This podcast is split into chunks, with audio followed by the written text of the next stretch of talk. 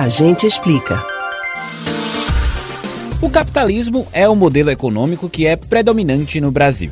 Aqui, há a divisão da sociedade por classes sociais, em que há pessoas com maior poder aquisitivo e outras com um menor. No meio disso, também há o liberalismo, que defende, em meio a esta divisão de classes, um Estado que não interfira na economia.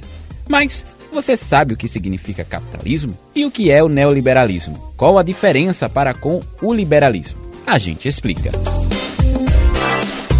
O capitalismo é um sistema em que predomina a propriedade privada e a busca constante pelo lucro e pela acumulação de bens e dinheiro. Como característica, este modelo econômico possui, de um lado, os proprietários dos meios de produção, ou seja, aqueles que possuem dinheiro para empregar, que são a burguesia, representada pelos grandes empresários, e a classe trabalhadora, que são os proletários responsáveis por vender a força de trabalho e, em troca, receber salário. Este modelo começou a ser implantado no Brasil a partir do fim da escravidão e o início da Primeira República Brasileira no fim do século XIX. No entanto, há duas formas econômicas de conduzir o capitalismo. Uma delas é com uma maior participação do Estado na economia, com a adoção de mais impostos aos grandes empresários, de forma a construir mais políticas públicas aos mais pobres. E a outra é o liberalismo, que defende uma menor participação do Estado e menos impostos para os grandes empresários. Com a crise econômica vivida pelos Estados Unidos em 1929,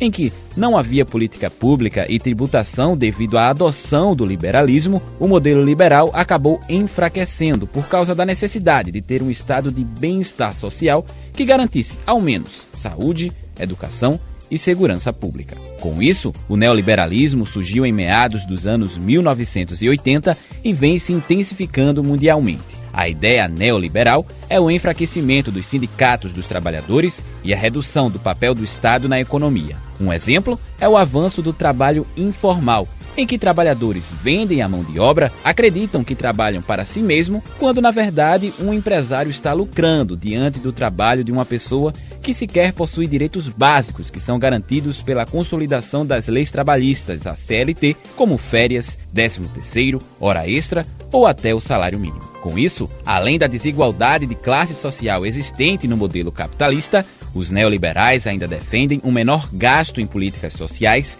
privatização de estatais e diminuição de impostos. No Brasil, o neoliberalismo vem se intensificando em meio ao avanço do trabalho informal, que está crescendo em atividades como os de entrega de delivery ou transporte por aplicativo.